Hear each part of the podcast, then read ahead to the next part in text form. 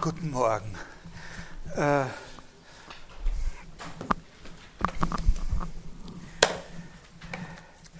ich habe vorige Woche zuletzt über diesen Vergleich der Wissenschaften gesprochen, den Kant in der Vorrede zur zweiten Auflage der Kritik der reinen Vernunft da anstellt, um sich die Frage zu beantworten, ob die Philosophie eine Wissenschaft sein kann.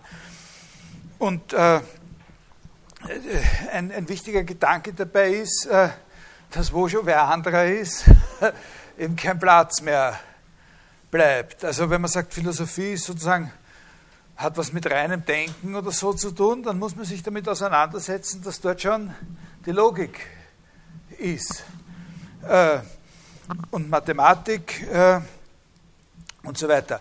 Und, und er kommt dann in diesem Vergleich zu dem Schluss, wenn die Philosophie eine Wissenschaft sein soll, dann ist das, was für Sie als Vergleich in Frage kommt, positiver Vergleich, also die Instanz oder die Agentur, der sie ähnlich sein kann, die Physik. Warum? Neben der Physik scheint es insofern noch ein bisschen Spielraum zu geben, äh, weil man sich ja vorstellt, man könnte sagen, naja, wir machen das auch, aber wir haben andere Gegenstände, so quasi. Nicht? Also das Besondere, was die Physik von der Mathematik und von der Logik unterscheidet, ist ja, dass man es in der Physik mit Gegenständen zu tun hat, von vornherein, äh, die einen überraschen werden, von denen man ja auch will, dass man überrascht wird, wo man was herausbekommen will, was nicht trivial ist, was sozusagen echte Information ist. Äh, und jetzt, und, und dann hat er ja da diese berühmte Sache, diese Idee mit dem Galilei und, und so weiter, der da mit dem äh, Experiment in der einen und sozusagen mit der äh, Geometrie in der anderen Hand sozusagen an die Natur herangeht und da Experimente macht, die sozusagen nicht ein bloßes Zuschauen sind oder, oder hinschauen oder ein Ausprobieren sind, sondern bei denen das Wesentliche ist, dass die Frage, in der das Resultat verbucht werden kann, von vornherein festliegt als die Sprache der Geometrie, dieses, die Natur in der Sprache der Geometrie, das Buch, große Buch der Natur in der Sprache der Geometrie lesen, heißt das äh, bei Galilei. Und, äh, und, und, und dann hat man die Sprache festgelegt, aber was die Antwort sein wird, die dann jeweils kommt bei einem einzelnen Experiment, das weiß man ja vorher nicht. nicht? Und es sind ja auch äh, sehr viele höchst überraschende Sachen, äh, die er da sofort äh, festgestellt hat. Also eine ganze Menge Dinge, die, äh, wenn man sich nicht auf diese Methode verlässt, äh, nicht eingesehen werden können und auch wenn es einem jemand verraten würde, unintuitiv erscheinen, zum Beispiel die hydrostatischen Gesetze und solche Sachen. Da haben die Leute herumgerätselt und, und weiß ich wie lange äh, darüber nachgedacht. Und das ist zunächst einmal unintuitiv. Das geht nur, wenn man das äh, sozusagen von der mathematischen Seite her sieht, ist es auf einmal klar. Nicht?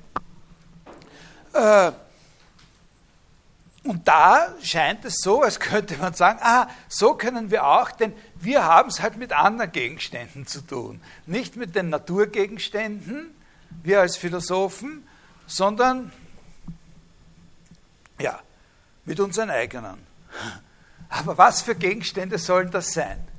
Was sollen das für Gegenstände sein, die so sind wie die Gegenstände, mit denen es die Physik zu tun hat, aber doch ganz anders?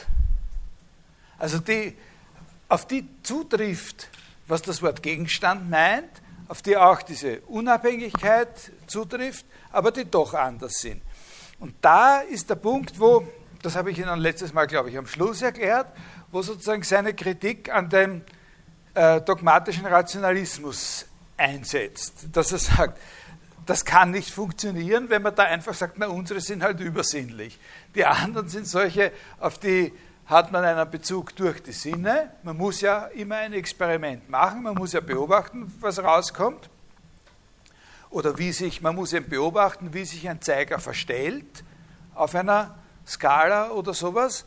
oder man muss abmessen, wie hoch der Gegenstand äh, aufgetaucht ist aus dem Wasser, nachdem wir, äh, nachdem wir ihn untergetaucht haben. Und, und, und diese Sachen, das muss man abmessen können mit einem Lineal, auf dem Einheiten eingezeichnet sind.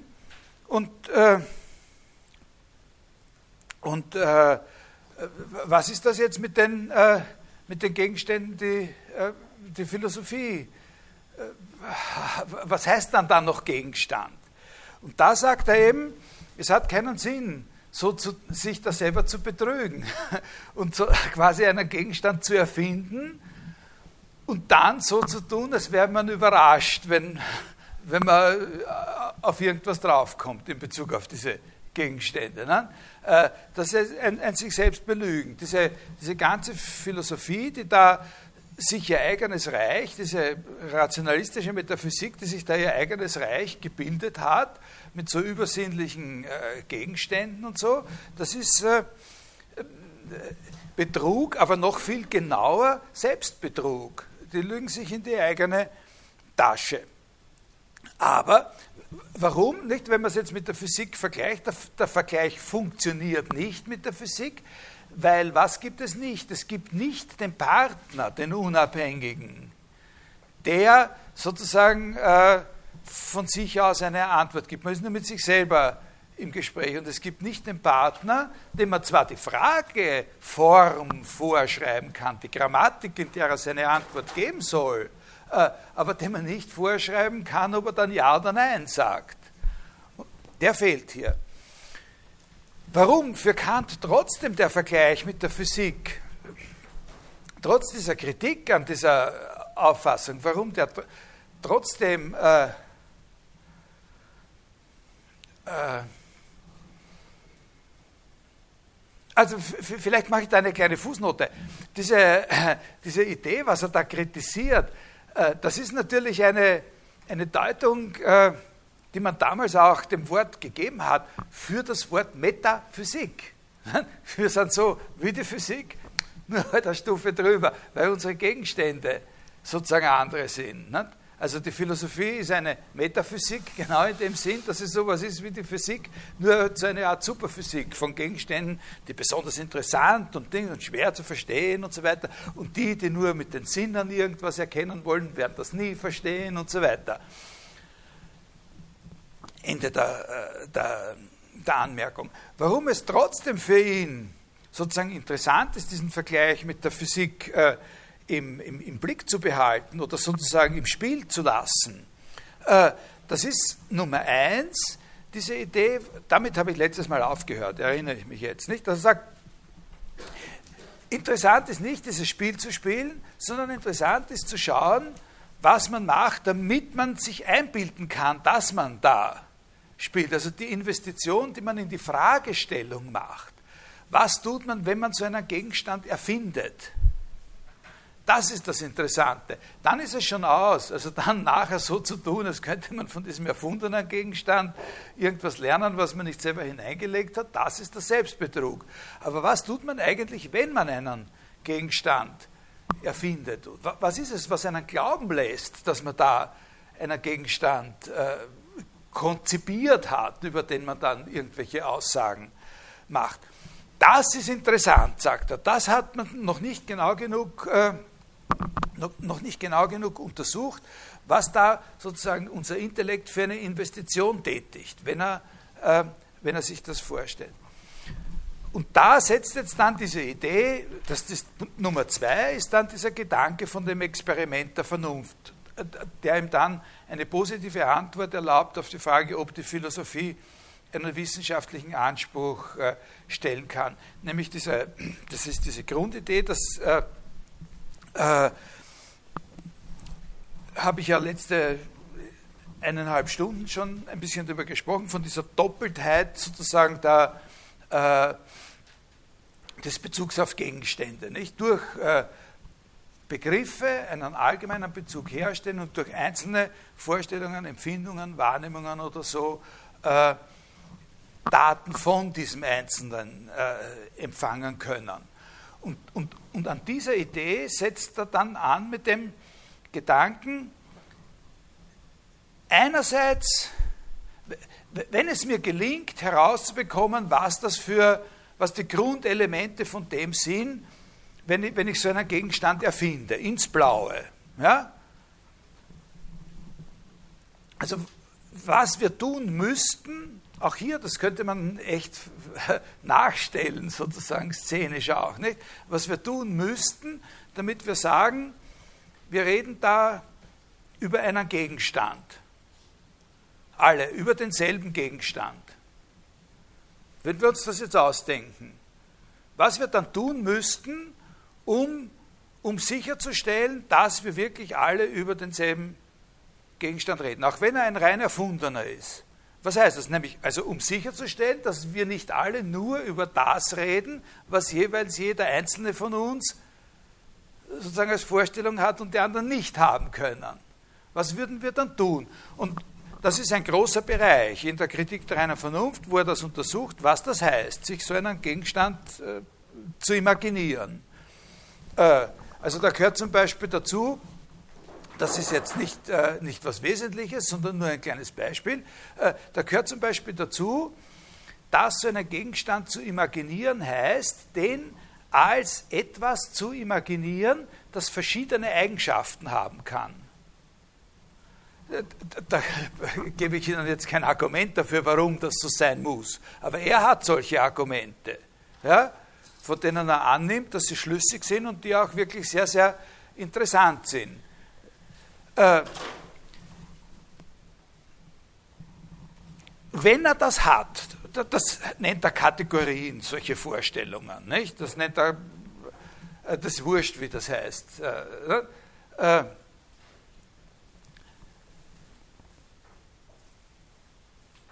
dann hat er die Idee, dass er zwei Situationen miteinander vergleicht. Eine Situation in der wir versuchen, äh, sozusagen durch, einen solch, durch eine solche Kategorie äh, etwas Bestimmtes von ihr Verschiedenes zu denken und sozusagen festzuhalten. Also erkennen wir dadurch etwas. Also ein Hauptbeispiel, äh, ein, ein, ein, ein, halbwegs eingängiges Beispiel, das man nicht weiter erklären muss, ist der Begriff Ursache. Der Begriff Ursache gehört in diese Gruppe. Ja? Und, und was er macht, ist folgendes. Er sagt, Szenario 1, ich vergleiche zwei Szenarien. Szenario 1 ist, ich schaue mal nach, ob, man durch den, ob Ursachen eine bestimmte Art von Dingen sind. Ob ich durch den Begriff, dadurch, dass ich den Begriff Ursache habe, allein schon eine bestimmte Art von Dingen von allen anderen Dingen unterscheiden kann. Und da zeigt er, dass das nicht geht dass wenn ich mir vorstelle, es gäbe eine bestimmte Art von Sachen, die die Ursachen sind, dass ich dann über diese Ursachen, über diese Dinge, immer wenn ich eine Aussage mache darüber, die gegenteilige Aussage auch beweisen kann. Also ich komme über diese Dinge nicht zu einem kohärenten Diskurs, wie man sagen würde. Also da untersucht er solche Fragen wie zum Beispiel die, äh, gibt es eine erste Ursache? Und da zeigt er in, der, in dem Dialektikabschnitt der Kritik der reinen Vernunft, dass man sehr schön dafür argumentieren kann, dass es eine erste Ursache geben muss. Wenn alles eine Ursache hat, dann muss es irgendwo auch eine erste Ursache geben. Und dann blättert man um und dann sagt, so, jetzt kommt die andere Seite und dann zeigt er genauso schön, dass es keine erste Ursache geben kann, wenn alles eine Ursache hat. Weil dann muss auch der und so, nicht? Das ist das eine Szenario. Und dann bildet er ein zweites Szenario, wo er sagt, ich, in diesem Szenario beanspruche ich gar nicht, durch den Begriff Ursache irgendeinen Gegenstand zu erkennen. Es ist völlig lächerlich zu glauben, dass es unter den Dingen, so wie es äh, Batterien gibt, Buchdeckel gibt, äh, Handtaschen gibt, auch Ursachen gibt. Das ist ja auch so eine absolut, ne? das, das empfindet man ja auch so als komisch. Ne? Äh, es gibt nicht unter den Sachen dann es gibt alle gewöhnlichen Sachen und dann gibt es noch eine bestimmte Art von Sachen dazu, das sind die Ursachen. Na? Es gibt keine Wissenschaft, die sich mit den Ursachen beschäftigt. Also es gibt natürlich Wissenschaften, so wie die, so wie die, so wie die Urgeschichte, die sich mit den Ursachen beschäftigen. Aber, und, und dann gibt es auch noch die, die sich mit diesen Sachen beschäftigen oder sowas. Aber es gibt keine Wissenschaft, die sich mit den Ursachen beschäftigt. Hingegen, alle Wissenschaften beschäftigen sich mit Zusammenhängen von Ursache und Wirkung.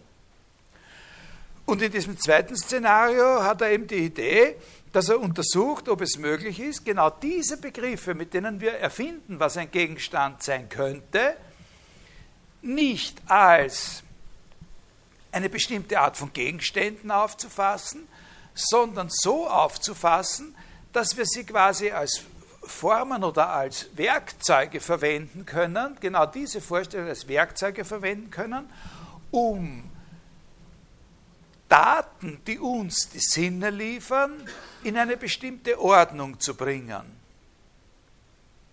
Also, verstehen Sie, was ich meine? Um nicht zu sagen, es gibt die Ursachen genauso wie es die Äpfel gibt und die Birnen und so weiter, sondern zu sagen,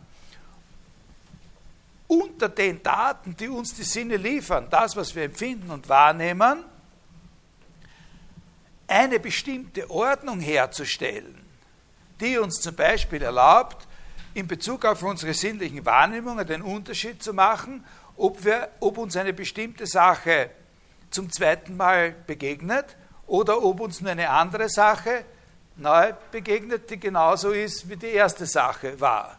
Solche Unterschiede, das ist ja für uns sehr wichtig. Dass, äh, wenn, wenn, wir diesen Unterschied nicht machen könnten, äh, wäre unsere Welt anders. Dann könnten wir auch uns selber nicht verstehen oder noch weniger verstehen, als wir uns verstehen. Ne?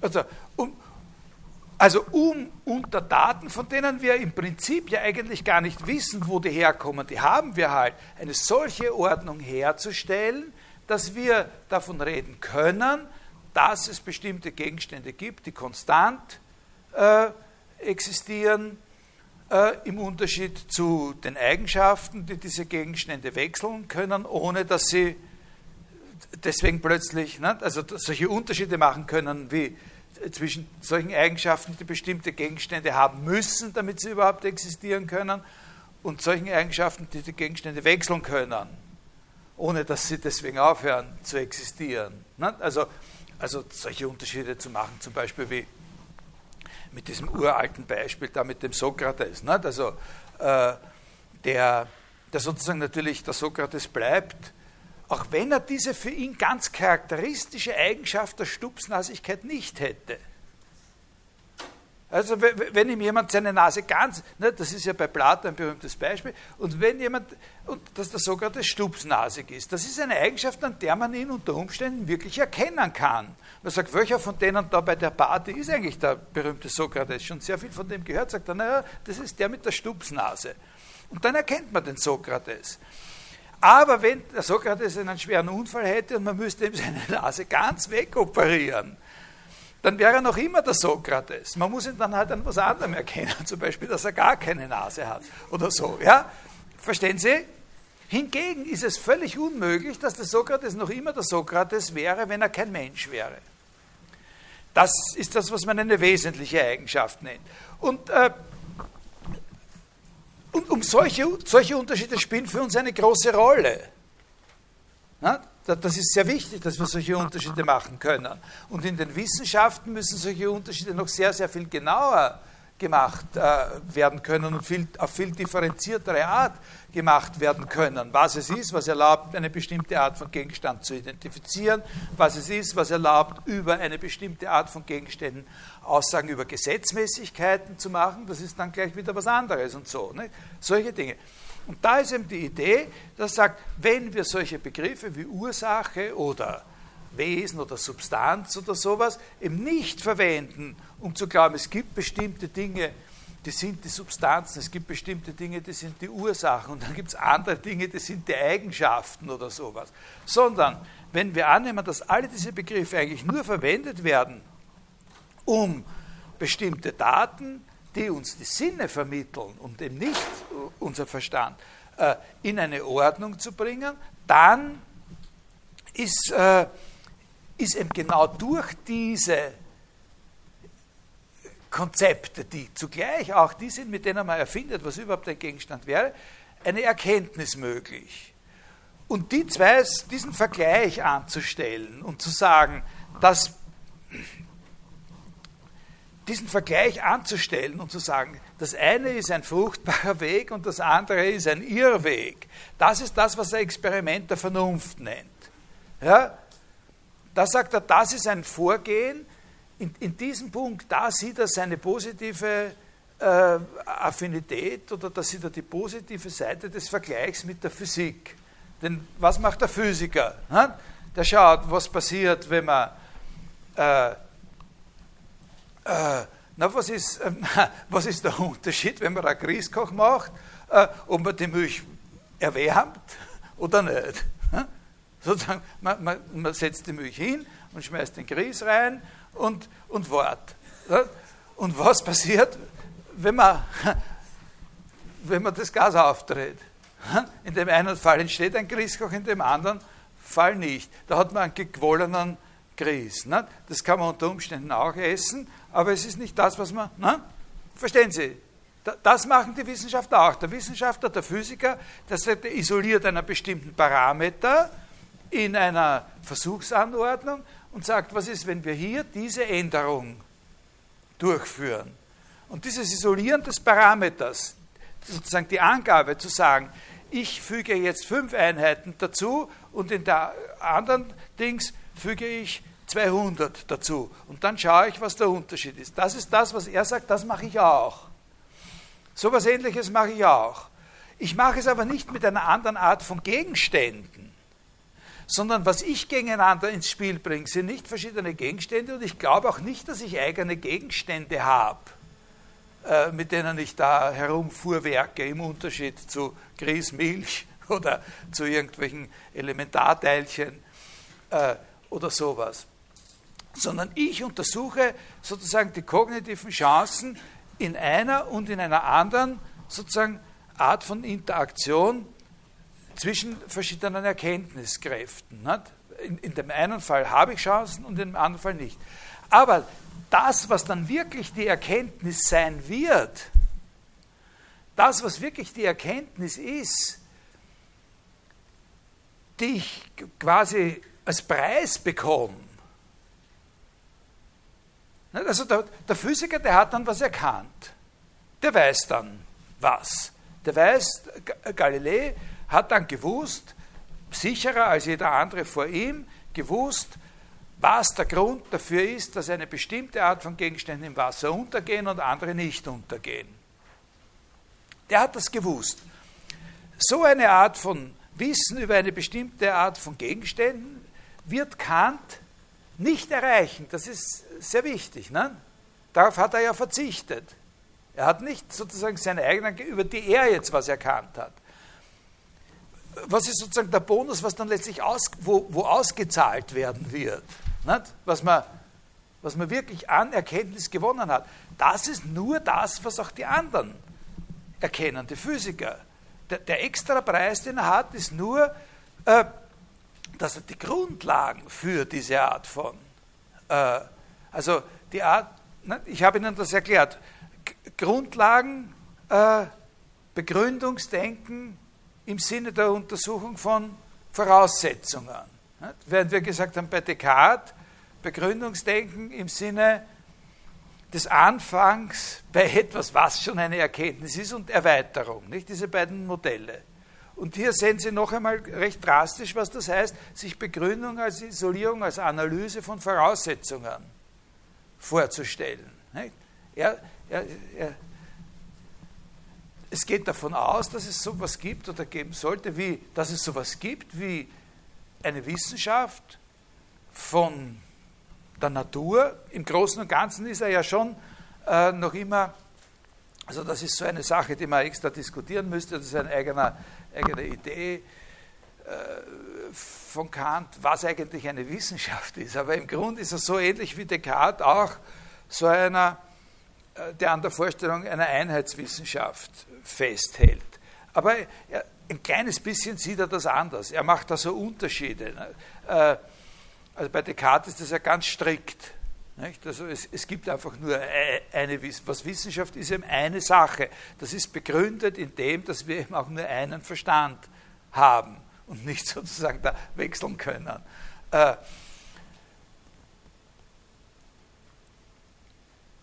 bekannt ist, ist, ist das ein bisschen, eine, ein kleines bisschen anders, weil er so Abstufungen zulässt äh, zwischen dem, was er sagt, was eigentliche Wissenschaft ist und was uneigentliche Wissenschaft ist. Also was auch so etwas Ähnliches ist wie Wissenschaft, was noch eher eine Wissenschaft ist als irgendwas anderes, aber nicht Wissenschaft im stärksten Sinn.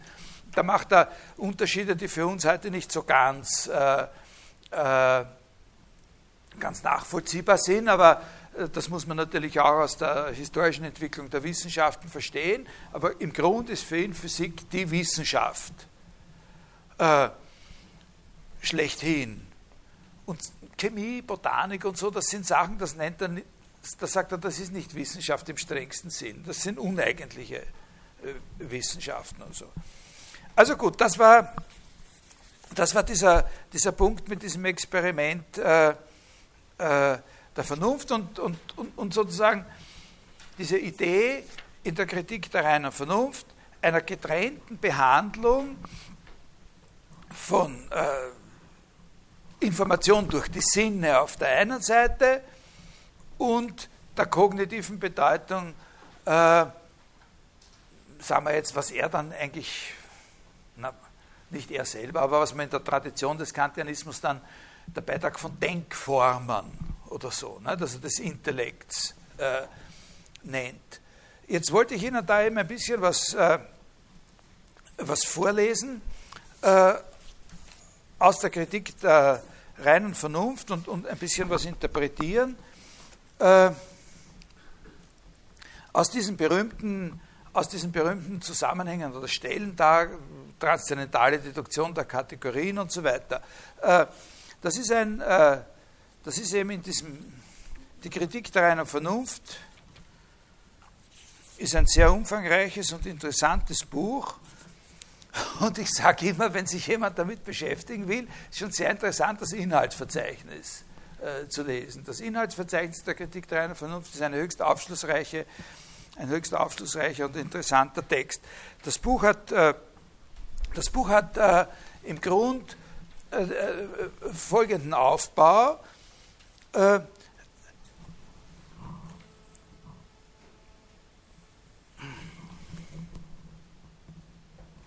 sagen wir so, von dem, was ich Ihnen jetzt erzählt habe, könnte man sich ja schon eine Erwartung bilden, wie das Buch aufgebaut ist. Man könnte sagen, man bildet sich die Erwartung, dass das Buch einen Teil hat, in dem er, man könnte sich sowas vorstellen wie einen dreigliedrigen Aufbau. Ein Teil, in dem diese beiden voneinander verschiedenen Erkenntnisressourcen behandelt werden. Das wäre ja vernünftig. Es ist ein Grundstein seiner ganzen Konzeption, ist, dass man eben unterscheiden kann zwischen den Daten, die die Sinne liefern und dem, was unser Verstand sozusagen dann an Ordnung unter diesen Daten zusammenbringt. Und da habe ich Ihnen ja gesagt, in dem zweiten von diesen beiden Teilen, da würde es darum gehen, das ist genau diese Idee, dass wir schauen, was machen wir, wenn wir einfach versuchen, einen Gegenstand zu erfinden. Das würde dieser Teil machen. Und, und da könnte es dann einen zweiten Teil, in diesem großen ersten Teil wäre ein zweiter Teil, der man schaut, wie funktioniert das eigentlich mit diesen sogenannten Sinnesdaten. Was heißt überhaupt der Begriff Sinnesdaten? Was kommt da alles in Frage? Und wie kommen die auf uns und so weiter? Das wäre sozusagen, gibt es da auch irgendwelche allgemeine Dinge, die man darüber sagen kann? Dann hätten wir einen, dann hätten wir einen ersten Teil und den könnten wir nennen Elementarlehre. Und das macht er auch. Es gibt auch einen Teil, der Elementarlehre heißt. Und das wäre eben die getrennte Untersuchung der beiden Elemente der Erkenntnis. Na? Und dann könnte man sich vorstellen, dass es einen zweiten Teil gibt, in dem das erste Szenario durchgespielt wird und dann einen dritten Teil, in dem das andere Szenario durchgespielt wird. Das wäre ein konsequenter Aufbau für das ganze Buch aus dieser Idee von dem Experiment der Vernunft. Nicht? So würden wir das anlegen, glaube ich, oder? Wenn Sie mir gefolgt sind und sagen, in dem Buch geht es um dieses Experiment der Vernunft und wie plant man so ein Buch? dann würden wir das machen. Wir hätten diesen ersten Teil, der seinerseits zwei Teile hat, 1a und 1b. Das wäre die Elementarlehre. Und dann hätten wir Szenario 1 und Szenario 2. Und wir könnten, das können wir dann natürlich jetzt anordnen, wie wir wollen, aber wir würden es ja wahrscheinlich eher so machen, dass wir zuerst das Negative machen, also das Szenario 1 nur Begriffe ne? und sagen, da kommt nichts raus. Und dann, damit alles gut ausgeht, sagen wir aber, wir haben noch ein zweites Szenario, ne?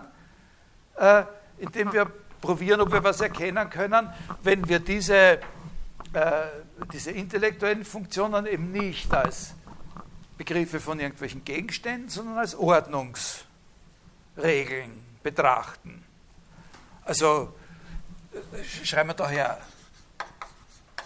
einfach und hier doppelt. Nicht? Sie können da schon, wir, hier bringen wir beides ins Spiel. Nicht? Also hier nur Begriffe, also nur 1b und hier 1a und 1b. Nicht? So würden wir doch das Buch äh, aufbauen. Und wir könnten dann, wir könnten dann, also das heißt Elementarlehre, das heißt bekannt auch Elementarlehre. Und dieses Szenario könnten wir sagen, da können wir nachvollziehen, wie er das nennt. Dieses Szenario nennt er im Großen und Ganzen, ja, hat einen eigenen Namen, das heißt Dialektik. Ja? Und das könnten, würden wir nennen Lehre von den Grundsätzen, wie ich Ihnen das letztes Mal nicht, versucht habe zu, zu beschreiben. Das sind eben jene, jene Grundsätze, die uns sagen, wenn eine bestimmte Menge von Daten gegeben ist und du sie so und so ordnest, dann hast du die Chance auf eine bestimmte Art von Erkenntnis. Ne? Natürlich liefert er selber nicht diese Erkenntnis selbst, weil da muss man ja diese Daten, das ist ja, ne, die, die, muss man ja erst, erst haben, das kann er nicht vorwegnehmen. Aber hier wären Grundsätze von der Art, wenn du eine Menge von Daten hast und du ordnest sie auf diese und jene Weise, dann hast du eine Chance, eine bestimmte Art von Erkenntnis zustande zu bringen. Hingegen hier in diesem Szenario, das Erddialekt, also das könnten, würden wir nennen Lehre von den Grundsätzen.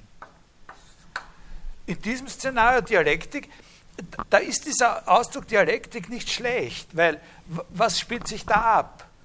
da spielt sich schon wirklich etwas ab, was auf einer rhetorischen Ebene nur fassbar sein kann. Nicht? Der eine sagt, es gibt eine erste Ursache und darauf kann, man, kann der andere sagen, nein, ich habe auch Argumente. Da geht es nur um Argumente. Da geht es nur darum, da wird ja nie ein Bezug auf irgendeine Sache wirklich hergestellt. Da geht es nur um die Argumente, dass ohne einen Bezug auf eine Sache zu haben, der eine so argumentieren kann und der andere so argumentieren kann und beide haben gleich recht. Oder natürlich gleich Unrecht, nicht? weil beide den gleichen Fehler natürlich machen, den, den, gleichen Grundfehler, bevor sie zu argumentieren beginnen, dass sie nämlich glauben, sie haben eine Chance auf Erkenntnis, wenn sie nur mit Begriffen operieren. Sie hätten eine Chance, weil da ist natürlich sehr wichtig, dass man im Kopf behält, dass für Kant Erkenntnis von Anfang an heißt Beziehung auf einen Gegenstand. Ne? So würden wir das so könnte man sich vorstellen, dass das Buch ausschaut. Das Buch ist aber nicht so aufgebaut in Wirklichkeit. Wenn Sie in das Inhaltsverzeichnis schauen, dann sehen Sie, dass das anders, dass das anders ist, äh, das Buch. Das Buch hat äh, äh, einen ersten Teil, der heißt Elementarlehre. Und in dem ist tatsächlich zuerst unter dem Titel Transzendentale Ästhetik von den, von, wird analysiert, was es heißt, äh, eine Empfindung durch die Sinne zu haben. Und dann gibt es einen zweiten Teil, der heißt transzendentale Logik. Das ist auch verständlich. Das ist eben diese Untersuchung dessen, was unsere allgemeinste Vorstellung von einem Gegenstand ausmacht. Und in dieser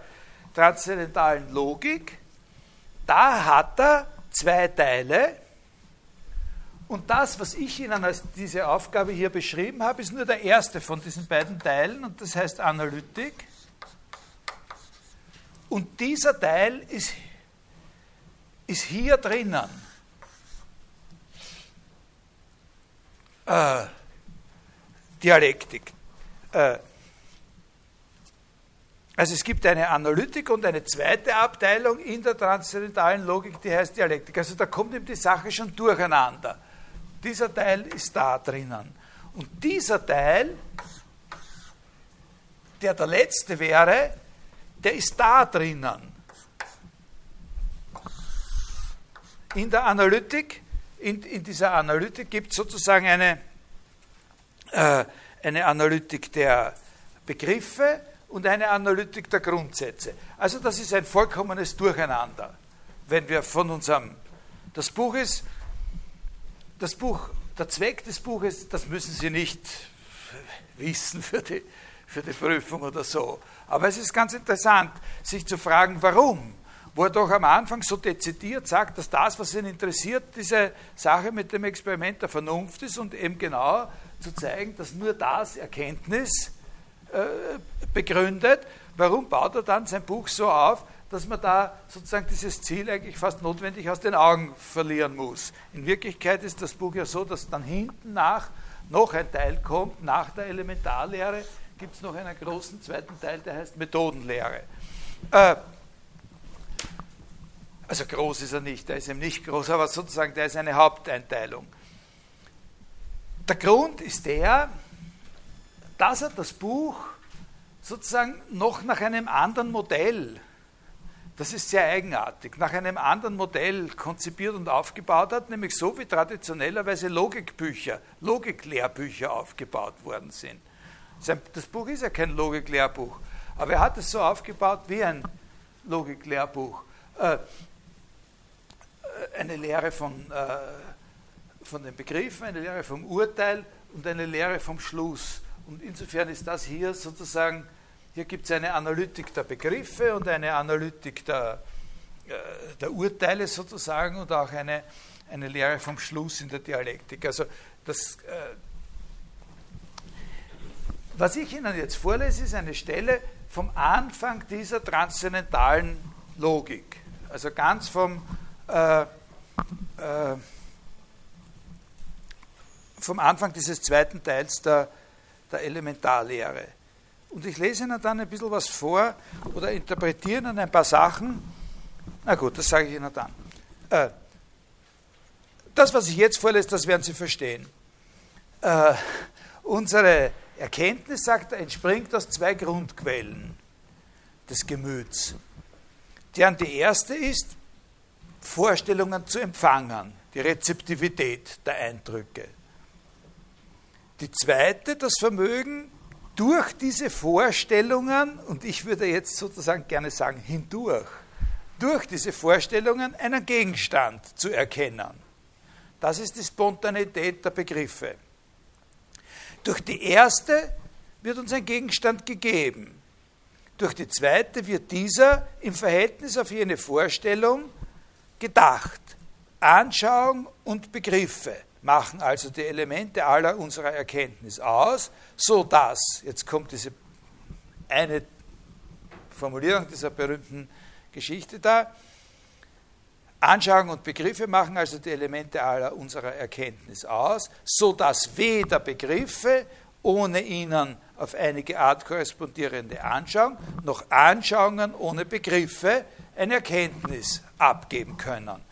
Beide bei beiden, sowohl bei den Anschauungen wie bei den Begriffen, kann man jetzt noch einen Unterschied machen, sagt er, sie sind entweder rein oder empirisch. Empirisch, wenn Empfindung darin enthalten ist und äh, rein, wenn der Vorstellung keine Empfindung beigemischt ist. Das ist uns sehr plausibel, dass mit dem rein und ohne Empfehlung. Das ist uns sehr plausibel bei diesem zweiten, äh, bei den Begriffen, weil wir da gesagt haben, aha, da, genau da versuchen wir ja, dieses Experiment zu machen, ob wir durch sowas wie den Begriff der Ursache allein, ohne dass wir einen zusätzlichen Input durch die Sinne haben, schon einen Gegenstand äh, sozusagen fixieren können oder denken können, wo er dann sagt, das geht nicht. Ne? Äh, wollen wir die Rezeptivität, also unsere Fähigkeit, Vorstellungen zu empfangen, Sinnlichkeit nennen, so ist dagegen das Vermögen, Vorstellungen selbst hervorzubringen, Spontanität des Erkenntnisses, der Verstand. Unsere Natur bringt es so mit sich, dass unsere Anschauung immer nur sinnlich sein kann, äh, und dagegen ist das Vermögen, sich einen Gegenstand zu denken, eben der Verstand. Das ist, ja, das, das fasst das ganz gut zusammen, was wir da, äh, was wir da besprochen haben.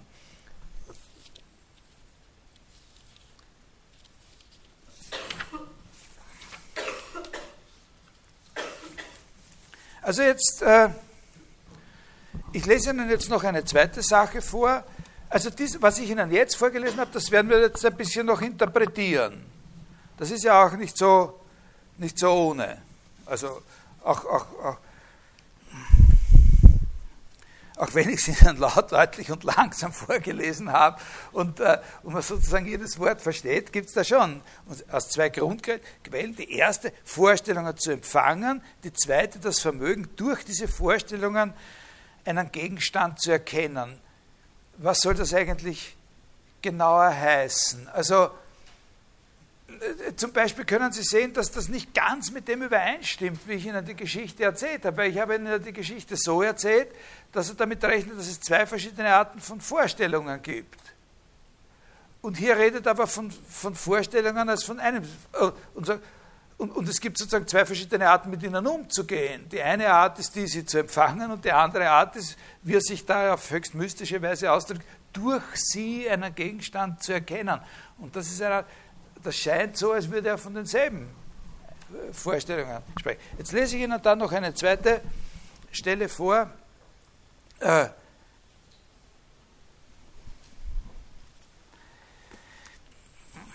ja, vielleicht ist das nicht schlecht. Das erklärt auch was, womit man oft konfrontiert ist. Und hier mache ich eine Anmerkung, die ihren Einfluss auf alle nachfolgende Betrachtungen erstreckt und also die sehr, sehr wichtig ist und so weiter.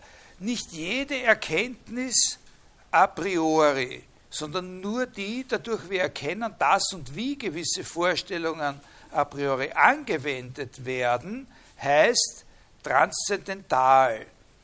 Äh, also das ist dieses Wort, da sollte man ja irgendwie eine Ahnung haben, äh, wie das verwendet wird. Nicht? Äh, da, da, geht es um den Unterschied zwischen, zwischen dem, was er nennt, eine metaphysische Erklärung oder Analyse eines Begriffs oder einer Vorstellung und dem, was er nennt, eine transzendentale Erklärung oder Analyse. Und das kann man sich da hier ganz gut, und da hängt natürlich sehr viel dran und so, und es ist auch keineswegs so, dass er diesen Begriff transzendental erfunden hätte. Das war im Gegenteil zu der Zeit, wo er, wo er da geschrieben hat, eigentlich schon so eine Art Modewort. Es wird einem oft eingeredet, dass Kant, der Erfinder des Wortes transzendental, gewesen sei, nämlich der erste, der einen Unterschied gemacht hätte zwischen dem Wort Transzendenz und dem Wort transzendental. Das ist aber nicht wahr. Äh, allerdings, was schon wahr ist, ist, dass er diesem Wort transzendental eine ganz bestimmte, sehr präzise Bedeutung versucht hat zu geben, die nicht schon jeder andere gekannt hat, der das Wort verwendet hat. Äh, also eine metaphysische Überlegung ist so eine von der Art, wie man sie hier, äh, hier führt, wenn man zeigt, dass in jedem Versuch zu erklären, was ein Gegenstand ist, ein bestimmter Begriff verwendet werden muss. Dann hat man nämlich gezeigt, dass dieser Begriff, wie man so sagt, a priori ist. Also dass dieser Begriff sozusagen zu der Fähigkeit überhaupt zu denken quasi schon dazugehört. Nicht? Eben wie zum Beispiel Ursache oder so. Äh, oder Substanz. Nicht? Substanz ist ein, ein, ein gutes Beispiel.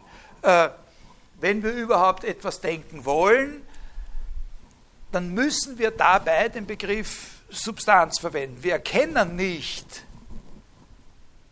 durch, dadurch, dass wir den Begriff Substanz haben, eine bestimmte Art von Dingen und das ist genauso wie bei der Ursache. Es gibt nicht Bügeleisen, äh, Schnellkochtöpfe, Autos, Bücher und außerdem noch Substanzen. Das ist genauso wie bei der Ursache. Aber der Begriff Substanz muss verwendet werden, wenn wir, äh, ne, und dann haben wir gezeigt, dass er a priori ist, in einer bestimmten Bedeutung von a priori, nämlich a priori heißt dann einfach damit gegeben, dass wir überhaupt denken. Bevor wir noch einen Input, bevor wir was Bestimmtes verarbeiten. Das ist noch kein Produkt, sondern so. Und eine transzendentale Überlegung, das, was er hier meint, nicht jede Erkenntnis a priori ist eine transzendentale, eine transzendentale Überlegung ist, ist genau von der Sorte, die hier relevant sind. Nämlich, die zeigt, dass dieser Begriff, der a priori ist, verwendet werden muss, eine Rolle spielen muss, wenn eine bestimmte andere Art von Erkenntnis möglich sein soll. Also, wenn es möglich sein soll, in der Erfahrung überhaupt so etwas wie und so weiter, Regelmäßigkeiten herzustellen oder irgendwelche Gesetze zu erkennen, dann müssen Daten, die uns die Sinne liefern, in Ordnungen von Ursache und Wirkung gebracht werden. Das ist eine transzendentale Überlegung, weil es ist eine Erkenntnis, die nicht ich selber jetzt habe. Mir wird das Geld für diese Erkenntnis sozusagen nicht ausbezahlt äh, als Philosoph. Aber ich habe eine Begründung für die Sicherheit, für den systematischen Charakter wissenschaftlicher Erkenntnis geliefert. Also die Not, ohne dass wir die Daten in Verhältnisse von Ursache und Wirkung ordnen, werden wir auch nicht eine sichere Erkenntnis über diese und jene Art von Gegenständen in unserer Umwelt erzielen, erzielen können. Und dafür ein Argument zu geben, sozusagen von vornherein, das nennt er eine transzendentale Überlegung. Das ist schon, ne? also natürlich gibt es da sehr, sehr viel mehr zu sagen, aber das ist äh, von dem, was sehr viel mehr gesagt werden kann, sind sowieso 80 Prozent äh, bla bla. Und, äh, und, und das andere ist sehr schwierig und kompliziert. Und das ist eine der wenigen Sachen, die man relativ, äh, also begriffsgeschichtlich zum Beispiel zu schauen, wo kommt das Wort her, was für Bedeutungen hat das schon gehabt und hat er die gekannt und warum hat er diesen Ausdruck gewählt und solche Sachen. Äh, aber, aber hier kann man ein bisschen was von dem, worum es wirklich geht, sozusagen einen kleinen äh, wichtigen Ausschnitt davon äh, erkennen. Äh,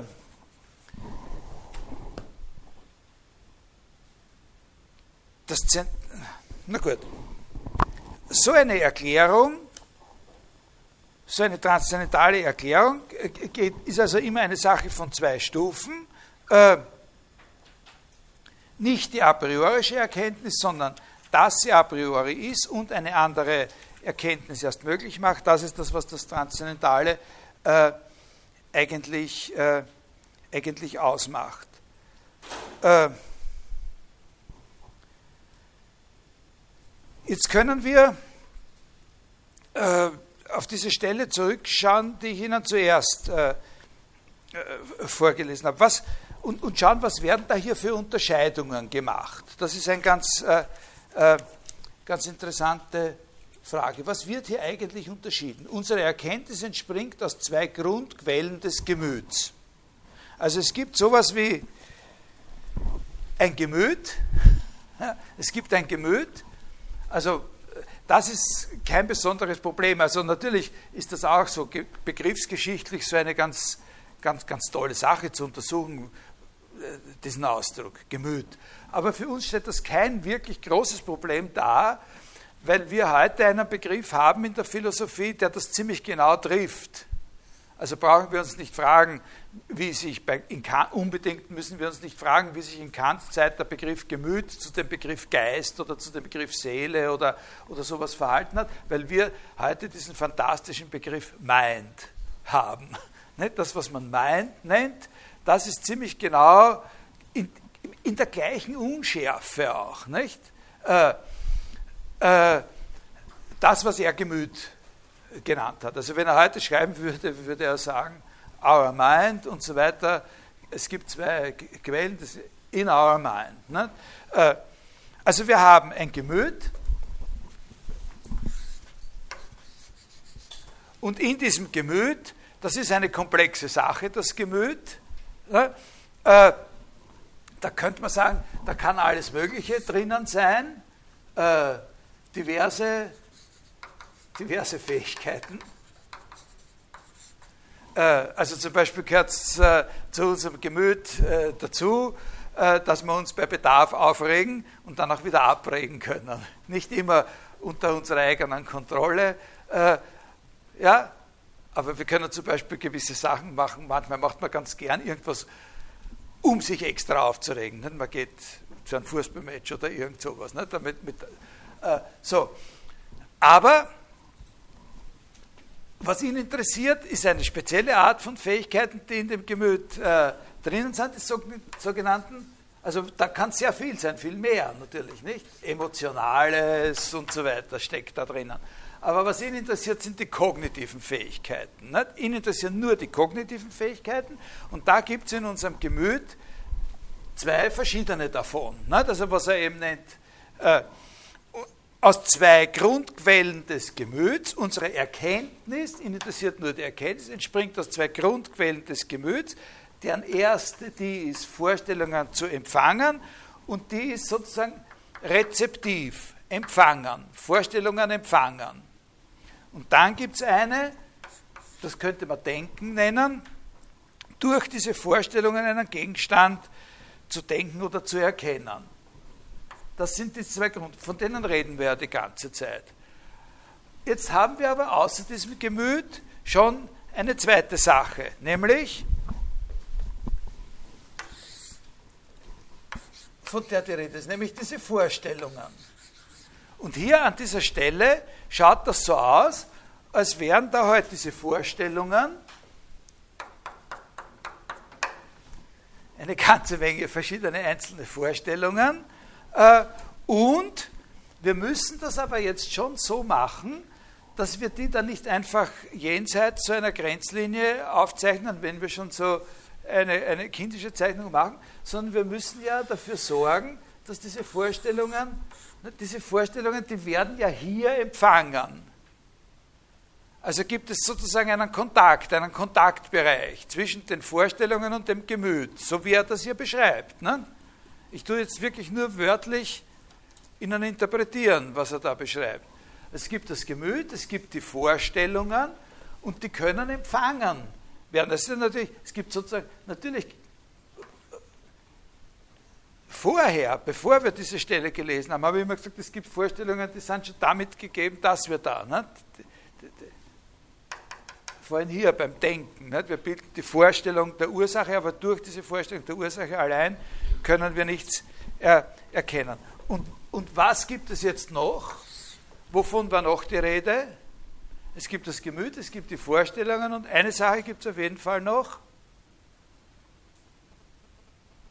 die er da braucht, wenn er erklärt, wie das Erkennen funktioniert?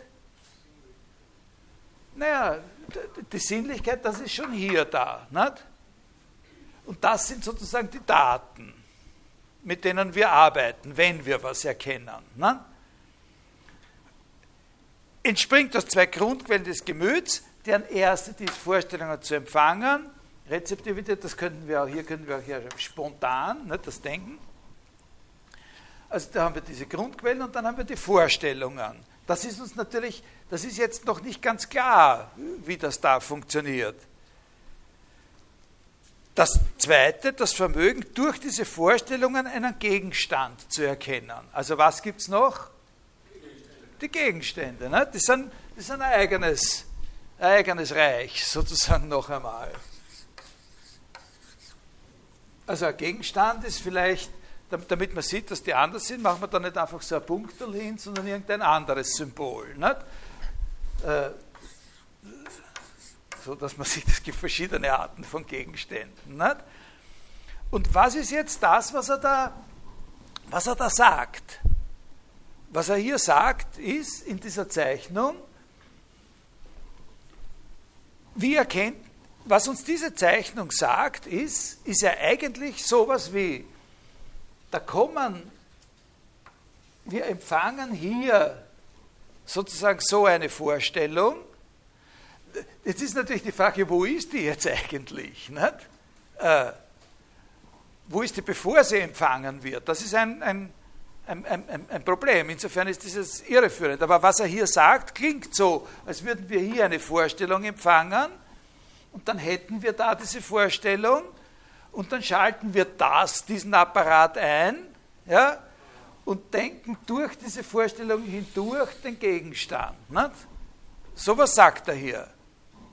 Unsere Erkenntnis entspringt aus zwei Grundquellen. Das widerspricht natürlich dem schon das, der Anfang. Aber deren erste, die ist Vorstellung zu empfangen, das zweite das Vermögen durch den Gegenstand. Durch die erste wird der Gegenstand gegeben, durch die zweite, äh, durch die erste wird, die erste sind, durch die erste wird unser Gegenstand gegeben, durch die zweite wird dieser Fetz auf jede Vorstellung gedacht. Das ist das ist, wenn man sich das so, wenn man das so liest, kann man das nicht verstehen. Das ist widersprüchlich in sich. Ne?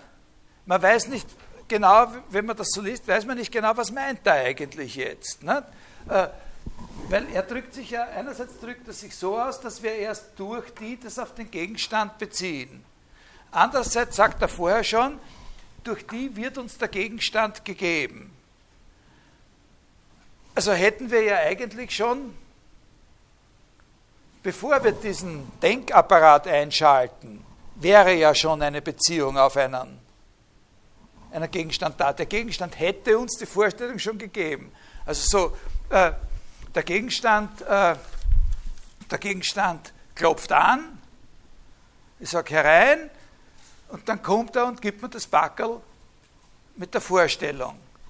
Nicht? So, und dann fange ich an, mein Denkvermögen einzuschalten, mache das Backerl auf und jetzt, was er jetzt sagt, ist, dass ich erst jetzt, wo ich das Backerl aufgemacht habe, eigentlich sehe, dass es der Gegenstand war, der da vorher angeklingelt hat.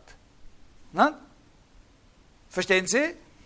So, also ein Szenario, ich denke mir jetzt mit Ihnen so ein, ein Szenario durch, das so ähnlich, das ist nicht das mit dem, äh, mit, mit, mit dem Backerl, aber äh,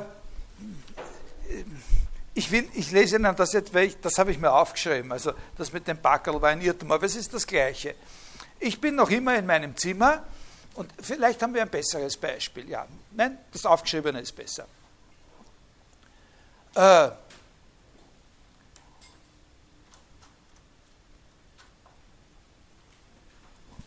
Ich sitze in meinem Zimmer und mein Freund meldet sich bei mir, indem er Kieselsteine äh, äh,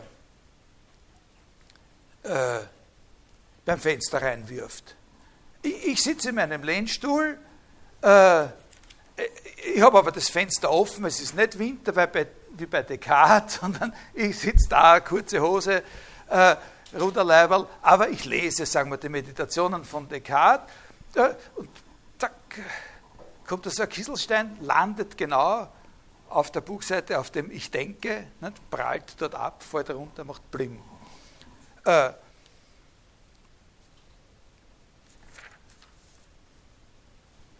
der Kieselstein die Vorstellung, der Gegenstand, der sich gemeldet hat, mein Freund. Nein?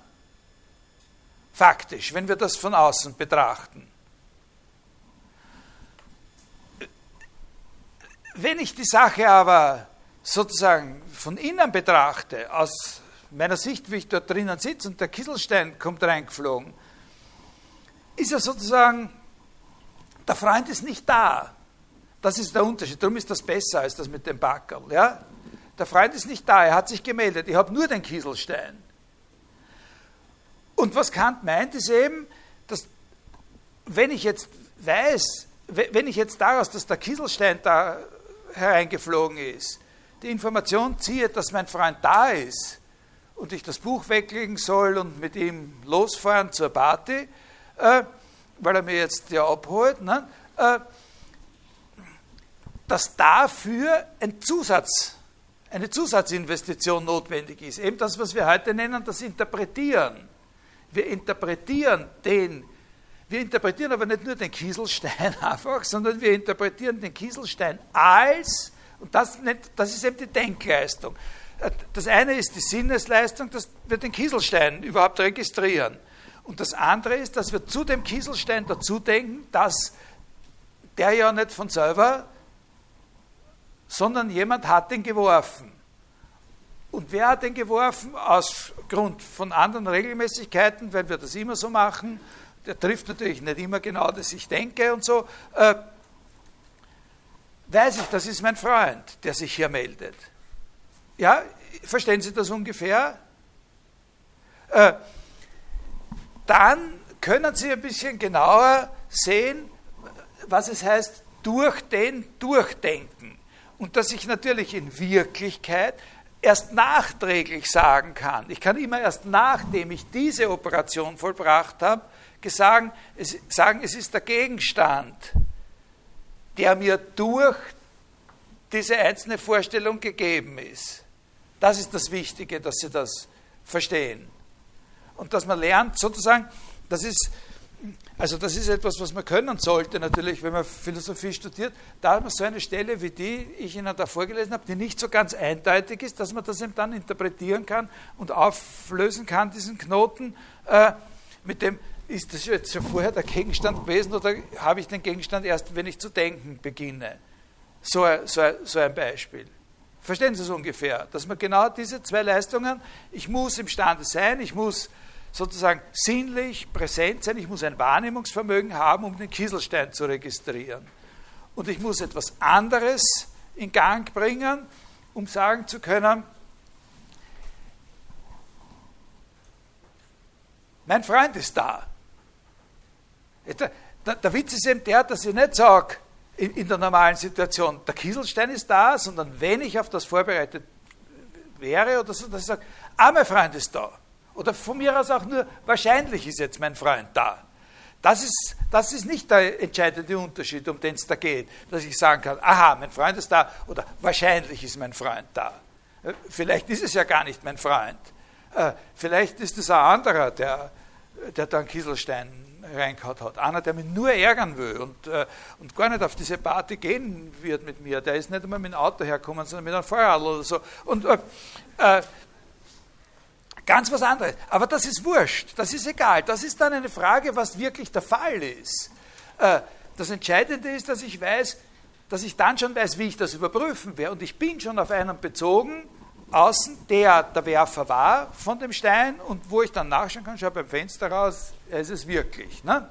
Das spielt dann schon nicht mehr die Rolle. Das Wichtige ist diese, äh, diese Zweiheit.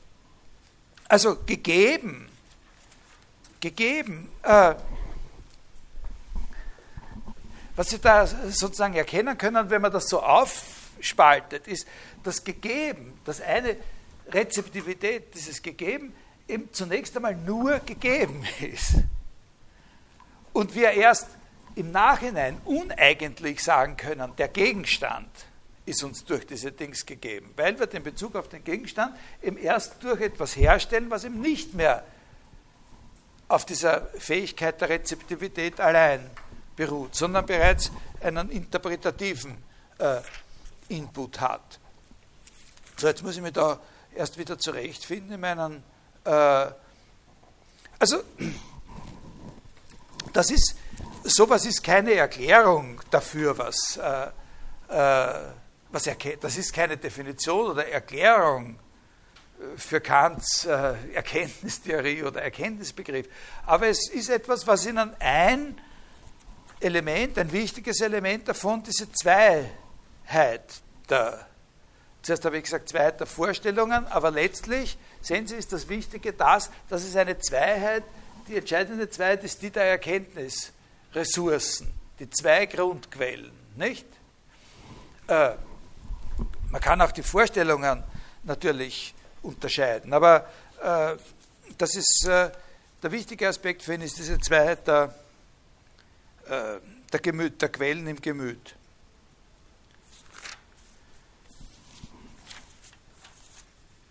Jetzt äh, das nächste, was ich Ihnen. Äh, ah ja, ich hätte da so.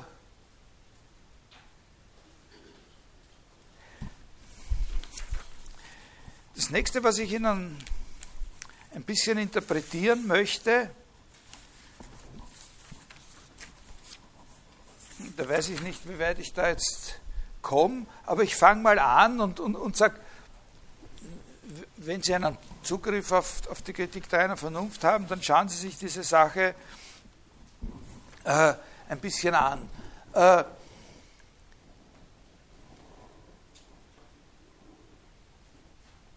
er hat ja das Buch noch einmal entscheidend verbessert, ein paar Jahre später. Die Kritik der reiner Vernunft, das ist eine berühmte Sache. In der Kant-Forschung ist das ein eigenes Business, sozusagen diese Unterscheidung der, zwei, der ersten zwei Auflagen. Äh,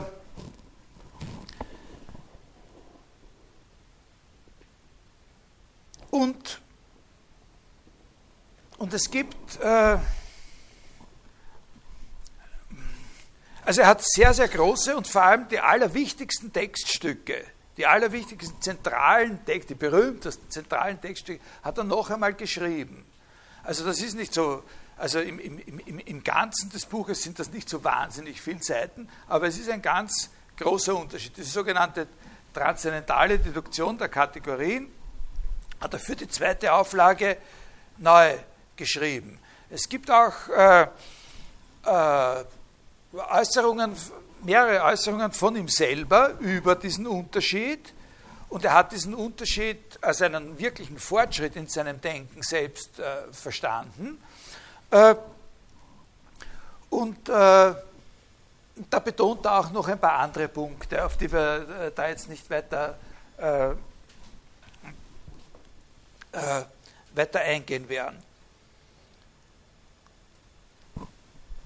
Ein ganz großer Unterschied in dieser sogenannten transzendentalen Deduktion ist der, dass er in der zweiten Auflage äh, eine sehr dezidierte, auf, sehr dezidiert die Auffassung vertritt, dass diese Interaktion zwischen solchen Begriffen wie Ursache oder Substanz einerseits und den Sinnesdaten andererseits, also dass diese Interaktion, dass, dass das vereinheitlicht werden kann, also dass es uns möglich ist, jetzt in diesem Bild zu sprechen, wie wir das machen, dass wir den Kieselstein zugleich als Kieselstein und als unseren Freund verstehen, wenn Sie in diesem Bild denken dass wir in dem Kieselstein den Freund erkennen können.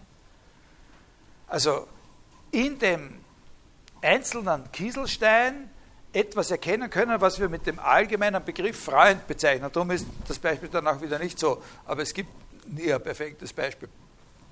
Dass diese Interaktion, dieses Zusammenfassen, er nennt das Synthesis oder Synthese, ja, eine Leistung des Verstandes ist. Also das ist ja eine Sache, die Sie sich, äh, die Sie sich überlegen könnten, dass wenn einer so eine Theorie aufstellt, dass Erkenntnis nur durch Interaktion von zwei verschiedenen Grundquellen des Gemüts zustande kommt, dann könnte es ja sein, dass sich jemand von Ihnen jetzt schon die Frage gestellt hat, ob das nicht bedeutet, dass es noch eine dritte geben muss. Na? Äh, könnte ja sein, nicht? dass man sich denkt, aha, wenn es da zwei verschiedene gibt, die miteinander interagieren, dann muss es eigentlich noch eine dritte geben, die sozusagen die Steuerung dieser Interaktion verantwortet. Das ist eine Theorie, die er nie vertreten hat. Zu, zu keiner Zeit äh, in seiner kritischen Philosophie äh, hat Kant die Auffassung vertreten, dass es zu den Zweien sozusagen noch ein drittes geben muss. Aber Sie verstehen den Gedanken, oder? Dass man, man könnte auf die Idee kommen. So wie ein Computer, sowas wie eine CPU braucht. Ne? Äh, aber äh, in der zweiten Auflage hat er sehr dezidiert die Auffassung vertreten, dass dieses Zusammenfügen eine Leistung einer Partie von den Zweien, einer Partei sozusagen ist, nämlich des Denkens. Also der eine Teil hat seinen Job, der zweite Teil hat einen anderen Job und der zweite Teil hat noch den Job des Supervisors sozusagen dazu. Verstehen Sie das? Genau. In der ersten Auflage war er da nicht so dezidiert. In der ersten Auflage hat er sich die Sache ein kleines bisschen anders vorgestellt. In der ersten Auflage hat er sich vorgestellt, dass in dem äh,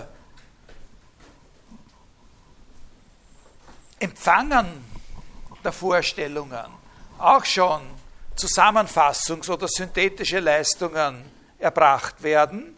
Also dass man zum Beispiel den Kieselstein äh, sozusagen ein, die Kieselstein-Episode einordnen können in der Zeit, nach früher und später oder sowas. Ne? Äh, und das andere hat seine eigenen synthetischen Leistungen und dass er das so als eine Aufstufung von verschiedenen Integrationsleistungen verstanden hat. Das ist eine, also wie soll man sagen, da hat man dann das Gefühl, wenn man das liest, nach dieser Variante in der ersten Auflage, dass so quasi das Erkennen schon ein bisschen früher anfängt. Wir haben schon sowas wie Vorerkenntnis, bevor wir noch wirklich Gegenstandserkenntnis haben. Wir haben schon sozusagen was Wesentliches, das ist so eine Stufensache. Während in der zweiten Auflage es so ist, dass wir eben echt nur irgendwelche Voraussetzungen haben und erst am letzten Punkt wird dann wirklich erkannt. Und was ich Ihnen ganz gerne in dieser Vorlesung, also das ist dann heute erst nächste Woche, aber was ich Ihnen in dieser Vorlesung ein bisschen interpretieren will, das sind Passagen aus der ersten Auflage. Das ist sehr interessant, auch wenn die sozusagen argumentative Schwächen haben und er meiner Ansicht nach recht hatte, wie er gesagt hat, er hat in der zweiten Auflage einen Fortschritt gemacht, hat die erste Auflage gewisse Aspekte, die sehr viel interessanter sind im Hinblick auf die Autoren, die wir nachher besprechen werden. Im Hinblick auf Fragestellungen, die man heute in der in der Erkenntnistheorie, in der kognitiven Psychologie, sozusagen in der Kognitionswissenschaft überhaupt äh, stellt. Vor allem solche Fragen eben, ob es, weil ich gesagt habe, ich werde einen eigenen Abschnitt haben in dieser Vorlesung über das Sehen. Na? Wenn wir etwas, wenn wir sehen, da kann man sagen, gut, äh, es gibt einmal diesen einen Unterschied zwischen äh, Sehen oder Nicht-Sehen. Also blind oder nicht blind, Augen zu oder Augen auf. Also, ich, ich lege mir die Binde vor die Augen und dann nehme ich sie runter und dann sage jetzt sehe ich. Vorher habe ich es nicht gesehen, jetzt sehe ich. Ja? Und dann als nächstes unterscheiden wir etwas sehen. das eine hast du nur, jetzt sehe ich. Das kann sein, es ist einfach alles ein hellblauer Nebel rund um mich. Ich sehe aber jetzt eben im Unterschied zu vorher, wo ich nicht gesehen habe, wo ich noch die Binde hatte. Und jetzt, wenn ich mir vorstelle, ich bin in diesem blauen Nebel, ne, dass ich mal sagen kann, ich sehe zwar, aber eigentlich sehe ich noch nichts in einer gewissen Weise. Es gibt nicht irgendwas, was ich sehe. Und jetzt ist dann eine sehr interessante Frage, ob man dann noch einmal einen Unterschied machen kann und sagen, ich sehe nicht nur etwas, sondern ich erkenne sehend etwas. Also die Frage ist sozusagen, kann ich im Sehen etwas erkennen? Gibt es sozusagen eine dem Sehen eigentümliche Art, etwas zu erkennen? Und, und diese Frage, also wird dann heute hauptsächlich oder kann man behandeln, indem man unterscheidet zwischen der einen Variante, wo, wo Sehen sozusagen, wo die, etwas Sehen sozusagen an der, an der Etwas-Stelle einfach ein Objekt steht, also ich sehe Sie, ja, oder ich sehe den Deckel der Schachtel, oder wo man an die Stelle des Objekts eine Das-Klausel stellt. Ich sehe, dass Sie hier sitzen. So wird das heute und, und, und wenn man dort eine Das-Klausel hinstellt, dann hat man dort sozusagen eine Proposition, einen Satz, ein Urteil. Ja, etwas, was man bejahen oder verneinen kann. Und dann hätte man im Sehen schon etwas, wenn das möglich ist, sozusagen zu sehen, das, nicht nur einfach zu sehen etwas, sondern zu sehen das, dann hat man im Sehen schon etwas von dem, was bei Kant sozusagen diese Denkleistung ist. Äh, man könnte aber auch sagen, man sieht nie das. Man sieht immer nur dieses oder jenes oder jenes. Wenn ich sage, ich sehe, dass Sie hier in der ersten Reihe sitzen, dann würden die anderen das jetzt so interpretieren, ist das eben schon eine Leistung, die nicht nur im Sehen erbracht wird, sondern das ist eben dann schon eine Interpretationsleistung und so weiter.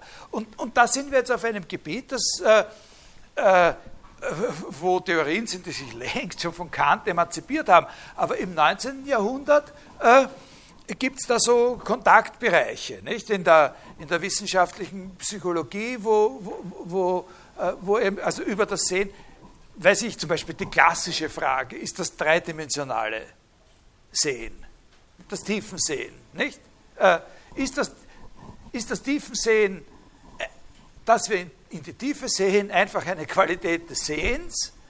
Oder steckt, wie man seit dem 17. Jahrhundert diskutiert, im tiefen Sehen schon so etwas wie ein entweder unbewusster oder ursprünglich bewusster und durch Gewohnheit unbewusst gewordener Schluss drinnen? Ist das, ne? Jetzt gibt es viele, die sagen, naja, das Tiefensehen kommt eben, das Tiefensehen kann man erklären dadurch, dass wir zwei Augen haben und so. Okay, das leugnet niemand. Ne? Äh, normalerweise äh, haben wir zwei. Aber wie wird diese Koordination der beiden Bilder erbracht? Oder man kann sich auch fragen in der Psychologie, wo wird sie erbracht? Na, da gibt es auch sehr verschiedene Antworten. Es gibt tatsächlich sehr interessante Theorien, die sagen, nein, nein, das ist nicht so, wie alle glauben, dass das im Gehirn erbracht wird. Sondern es gibt auch Theorien, die sagen, es wird im Auge, wird diese Koordination äh, erbracht. Das, ist eine sehr, äh, das sind sehr trickreiche Sachen. Nicht? Äh, und, und, und darum will ich Ihnen diese Sachen aus der ersten Auflage äh, von Kant ein bisschen noch interpretieren, wenn wir auf diese moderneren Theorien eingehen, weil dort die Fragen bei ihm noch ein bisschen offener sind. Nicht? Dort gibt es sowas wie einen Platz für das, dass das Haben von solchen Daten, sei es jetzt 10 oder sonst irgendwas, äh, schon so eine, äh, so ein bisschen so eine synthetische oder zusammenfassende Leistung inkorporiert. So, also entschuldigen Sie, dass ich da jetzt wegen meiner Verspätung jetzt dann ein, ein bisschen länger bis nächste Woche.